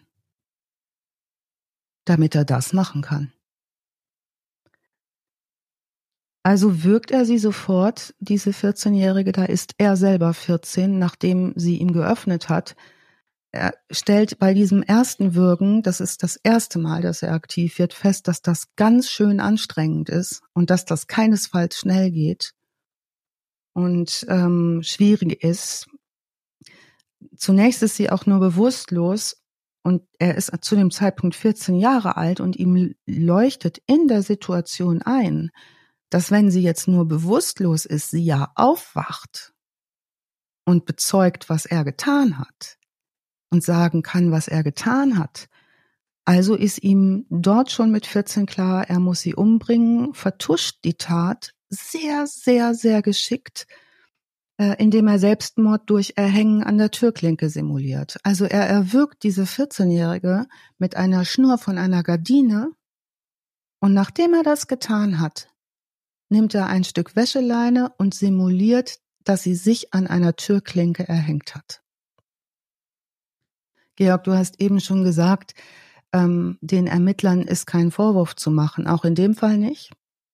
Denn die äh, Autopsie sagt, normalerweise erkenne ich daran, ob jemand erdrosselt wurde oder sich selbst erdrosselt hat an der Strangmarke. Strangmarken sind die Streifen, die entstehen, wenn etwas um den Hals gelegt wird. Normalerweise habe ich, wenn jemand aktiv erdrosselt wird, als autopsierender Arzt sehe ich eine horizontale, parallel verlaufende Strangmarke in dem Gros aller Fälle. Wenn jemand sich erhängt an einer Türklinke, sind die eher diagonal nach oben, ne? leuchtet logischerweise ein. Das heißt, wenn Fremdeinwirkung da ist, habe ich meistens eine zweite Strangmarke. Wenn ich es aber von vornherein so geschickt anstelle, dass ich beispielsweise eine im Sitzen erdrossel oder beispielsweise diese Türklinkengeschichte nutze und das hat er getan, kannst du ganz genau hinsehen als autopsierender Arzt, aber kannst halt äh, einfach auch befinden, das war Suizid. Du kannst es dann einfach nicht sagen. Aber sowas muss er ja vorbereiten. Da muss er sich ja schlau gemacht haben wahrscheinlich. Oder Glück gehabt haben. Ja, ja oder Glück gehabt, genau. oder Glück gehabt ja. haben, aber sieht ja eher aus nach Bücher lesen und gucken, wie erdrosselig die am besten, dass es nicht auffällt, oder? Das glaube ich nicht. Ich glaube nicht, dass ein 14-Jähriger in der DDR Zugang zu Büchern hatte, die ihm erklären, ah, okay. welche Strangulationstechnik er verwenden muss, damit es bei der Autopsie nicht auffällt. Also ist heutzutage mit Internet bestimmt, aber ich glaube, ja, okay, ist was dran. Glück gehabt. Einleuchtender ist tatsächlich, wenn dieses neue spätere neurologische Gutachten mit dieser Empathiefreiheit in der vorderen Hirnregion, wenn es tatsächlich was mhm. Krankhaftes war, dass es für den total normal war zu überlegen, wie tue ich das jetzt am günstigsten. Also so ein Täter würde ja vielleicht so eine moralische Geschichte hindern, Dinge zu tun. Der hat ja gar keinen Stopp anscheinend. Ne? Da kann man auch strategisch, sehr strategisch sein, wenn die Gefühle nicht dazwischen donnern. Im Sommer 2007 jedenfalls steht die Gerichtsverhandlung kurz bevor. Sein Verteidiger Alexander Schmidtgeil sagt, der hat richtig Angst vor dem Prozess, er hat vor allen Dingen Angst vor den Zuschauern. Also dem geht richtig, richtig der Arsch auf Grundeis. Parallel ermittelt die Polizei natürlich unter Hochdruck weitere ungelöste Mordfälle, die ihm zuzuschreiben sind, und zwar in ganz Europa. Denn unser lieber Volker Eckert, der bereiste mit seinem LKW auch unter anderem England, Griechenland, Italien, der war in Polen, der war in der Tschechei, der war in Skandinavien. Und überall in diesen Ländern gibt es ungeklärte Sexarbeiterinnenmorde, die ähm, ne, wo man gucken könnte. So werden also Handydaten, Tankbelege, Mautquittungen ähm, wieder untersucht. Der hat mal 2002 an einem Auto, Automaten abgehoben. In, diesen, in dieser Nähe wurde eine Sexarbeiterin namens Benedikta E. ermordet. Also all das wird jetzt angeguckt, international und in Zusammenarbeit mit den ähm, internationalen Behörden in seinen eigenen Aufzeichnungen, das sagt nämlich der Anwalt ihm jetzt, schreiben Sie mal auf, was Sie getan haben, damit es im Prozess leichter fällt. Da erwähnt Eckert zehn Opfer. Also sechs hat er gestanden bei der Polizei, jetzt kommt er auf mhm. zehn in diesen Aufzeichnungen. Dann sagt er aber, einige habe er sich nur ausgedacht, um sich daran irgendwie hochzupuschen. Hm? Sechs habe er tatsächlich getötet. Er regt sich jedes Mal auch unheimlich auf, wenn ihm wieder mehr Morde angelastet werden sollen. Er wird da richtig sauer und sagt irgendwie ähm, in seinen Tagebüchern oder seinen Aufzeichnungen, er sei da Opfer einer Verschwörung, also geriert sich auch als Opfer. Der Psychiater, der Untersuchende der Nedopil, der hat es ganz geschickt gemacht. Der gibt ihm ziemlich früh ein Zeichen, dass er gar nicht glaubt, dass er ihm alles erzählen will. Und das muss er auch gar nicht. Und stellt dann in der Verhaltensbeobachtung fest, dass Eckart total erleichtert ist, Geheimnisse für sich behalten zu können. Also auch das ist beobachtbar. Am 1. Juli 2007, kurz vor Prozessbeginn, äh, feiert Eckert, feiert vermutlich nicht, aber hat im Gefängnis seinen 48. Geburtstag. In den acht Monaten seit seiner Festnahme hat er nur einmal Besuch von seiner Schwester bekommen. Früher war die Bindung eng, das haben wir schon erfahren. Aber das ist jetzt für seitens der Schwester vorbei. Die hat keine große, äh, große Leidenschaft mehr, ihn da zu besuchen im Gefängnis, nachdem das alles rausgekommen ist. Sie hat mit ihm gebrochen. Also sie, auch an seinem Geburtstag erscheint sie nicht im Gefängnis. In der Nacht zum 2. Juli stirbt Volker Eckert in seiner Gefängniszelle in Bayreuth. Und zwar durch Suizid. Und verrückterweise Suizid durch Erhängen.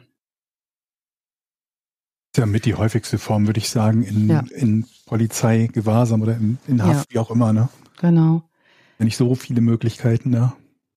Was nochmal interessant ist an dem Fall, es wurde eine Sonderkommission gegründet, die ist bis heute äh, Präzedenzsonderkommission, wenn es ums Gründen von Sonderkommissionen geht, und zwar, ne, und wie die technisch und strategisch vorgehen. Die haben sehr, sehr viel gelernt aus dem Fall Volker Eckert. Die Sonderkommission Fernfahrer hieß die, die sich um den Eckert-Fall gekümmert hat. Äh, Polizeipräsidium Oberfranken. Die führen nach seinem Tod natürlich die Ermittlungen weiter. Die weisen auch anhand seiner Angaben und von DNA-Analysen noch drei weitere Morde nach. Hm, was natürlich auch für die Familien der Opfer wichtig ist. Ne? Also das geht ja auch immer mal darum, dass man, dass man Familienklarheit verschaffen kann, wenn es denn Angehörige mhm. gibt. Also laut Polizeisprecher Herbert Gröschel, so heißt der gute Mann, äh, hat diese Sonderkommission 100 Fälle geprüft, wo äh, Eckhardt als Täter in Betracht gekommen ist. 700 Spuren, 60.000 Datensätze. Nachdem sie die durchgeackert haben, haben sie drei Fälle noch gefunden, die ihm zugeschrieben werden können, ganz eindeutig, und die ganz sicher zu einer Verurteilung wegen Mordes geführt hätten, selbst wenn er nicht gestanden hätte. Es bestand in vier weiteren Fällen von im Ausland ermordeten Frauen jeweils ein Tatverdacht gegen Eckert. Der ließ sich nicht mehr erhärten. Und im Dezember 2007 wurde dann die Akte auch vorläufig zugemacht. Also das ging alles zeitlich sehr, sehr schnell. Dieser Fall wurde, wie gesagt, immer wieder als Lehrfall äh, genutzt, besonders auch für die Arbeit von Sonderkommissionen. Und ähm, das ist, ja, finde ich, ganz beeindruckend, wenn man sich das anguckt, wie die ähm, kriminologischen Lehrbücher arbeiten. Zum Beispiel mit diesem Fall Volker Eckert, da geht es dann gar nicht mehr darum, was war das für ein Typ, sondern dann geht es nur noch darum, wie kreisen wir den wo über sein Verhalten ein? Wie können wir gucken, mhm. wie verhält sich jemand wahrscheinlich? Ne? Und Etienne, da sind wir wieder bei der Frage, warum gucken die sich diese Leute so genau an? Unter anderem ich, deswegen. Ich zitiere mal äh, Chris Rock, der ja immer gesagt hat, whatever happened to crazy? Wenn die Leute immer, das ging, da ging es allerdings um Amokläufe und so, aber wenn ja. dann immer analysiert wurde, ja, hat der Counter-Strike gespielt, hat der zu viel Schokolade gegessen, so wo er dann gesagt hat, okay, whatever happened to crazy? Was ist eigentlich, gibt's nicht mehr einfach nur verrückt? Das gute alte Ding an der Bimmel, ne? Ja, einfach, ich meine, wir versuchen immer irgendwelche Kausalitäten herzustellen. Ich bin auch wirklich gar kein Experte äh, auf dem Gebiet und es kann ja wirklich sein, nur manchmal habe ich das Gefühl, so ja, aber vielleicht kann man auch nicht alles immer rational oder so erklären, sondern vielleicht ja. ist der Mensch einfach in seiner Vielfalt und seiner Komplexität auch gar nicht immer in eine Regel zu zwängen, sondern ähm, es gibt bei so vielen Milliarden Menschen einfach irgendwo welche, die sind einfach fucking crazy und machen crazy Sachen, weil sie es können. Ja. Also wenn irgendwas fehlgeschaltet ist, es, man kann ja irgendwie auch lustig verrückt sein, ohne dass irgendwas Schlimmes passiert. Ne? Frage ist immer, wo kippt das?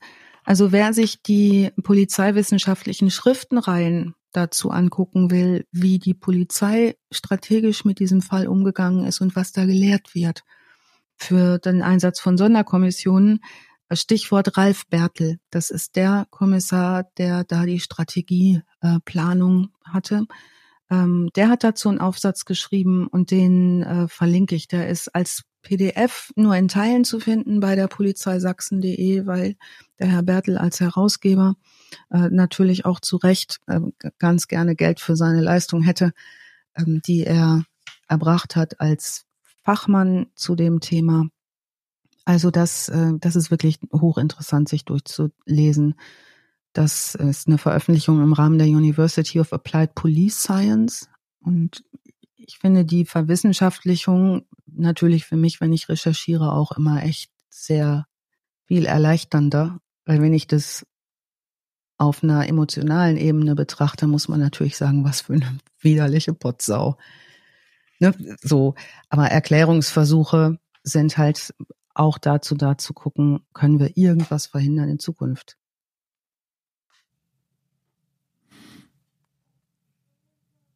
Ja, perfekte Anpassung nach außen hin. Ja, und die Frauen haben ja wahrscheinlich auch selbst beim ersten Kontakt mit ihm, wo sie ihn gesehen haben, ja auch nie das Gefühl gehabt, was ist denn das für ein crazy Typ, weil du berichtest nee. ja, der ist eigentlich ein netter Kerl. So nach außen. Scheint so, ne? Da steigst du dann auch mal ein. Ja. Ja, der muss ja nicht mal nett sein. Es reicht ja schon aus, dass, er, dass sie nicht unmittelbar das Gefühl haben, dass ja. ihnen eine große Gefahr droht. Ne? Ja. Weil ich glaube nicht, dass der durchschnittliche Kunde am Straßenstrich zwingend den Eindruck macht, ein netter Kerl zu sein. ne? Damit leben die halt, dass sie da eine gewisse Klientel haben. Ne? Hm. Wir haben in unserer Zuhörerschaft eine Frau, die mit Sexarbeiterinnen arbeitet, die ähm, mit äh, sozialarbeiterisch unterwegs ist. Die mhm. werde ich dazu mal fragen, wie das eigentlich das Erleben so ist. Das finde ich auch ein spannendes Feld. Also wie schafft man diese Arbeit und wie schafft man das durchzuhalten?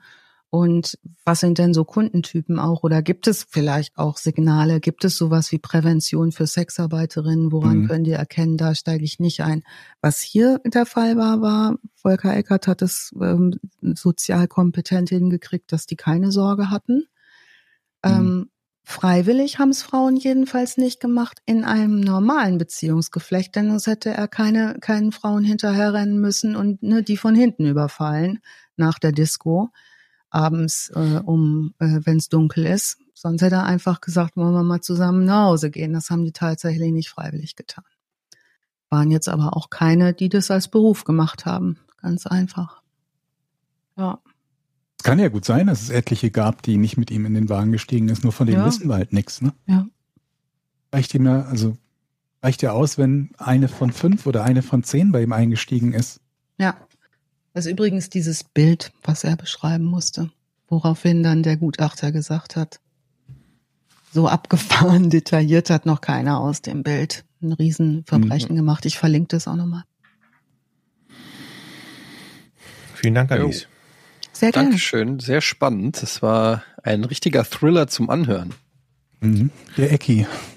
Der Ecki, krass, ey. Hm. Ich habe von dem noch nie gehört gehabt vorher. Manche kennt man ja manchmal so vom Hören oder so, aber irgendwie ist der an mir vorbeigegangen. Ja, ich bin mal gespannt, ob es da noch Updates gibt, was die mhm. polizeilichen Ermittlungen betrifft, weil ein paar Sachen sind ja in Anführungsstrichen leicht äh, zu, zu matchen, wenn es halt irgendwie DNA-Übereinstimmungen gibt und so weiter und so fort.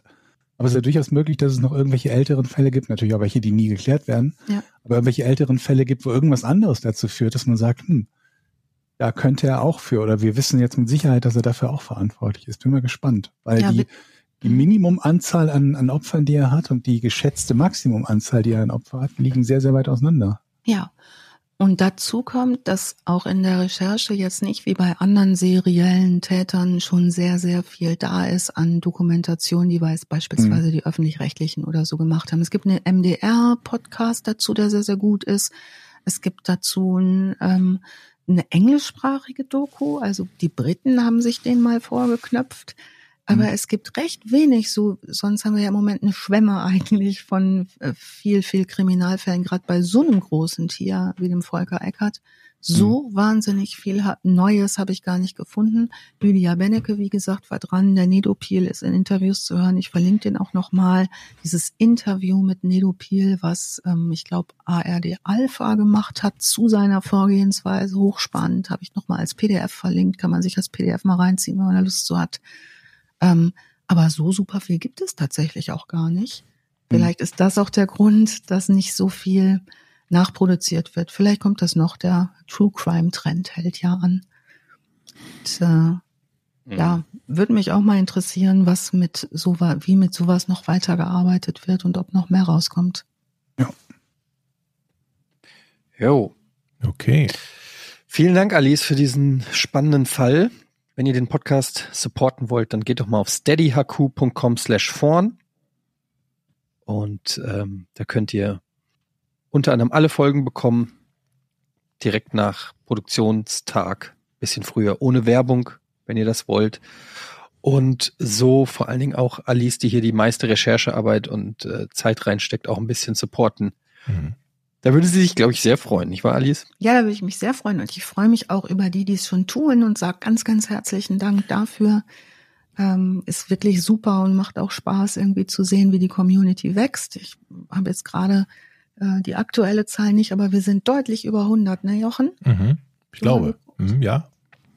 Und apropos Support, ähm, du klingst heute so so anders und noch viel so besser. So gut, noch weil, besser. Weil, weil Rode hat uns nämlich supported, die haben uns einen mhm. äh, Rode Procaster zur Verfügung gestellt, haben gesagt, komm hier, Leute, und ähm, vielen Dank an dieser Stelle. Das klingt richtig professionell und ja, richtige Rundfunkqualität an dieser Stelle. Danke an Rode ne, für das geile Mic. Ja, vielen, vielen Dank. Macht Spaß. Okay, dann bis zum nächsten Mal, würde ich sagen, oder? So sieht's jo. aus. Dankeschön. Tschüss. Tschüss. Tschüss.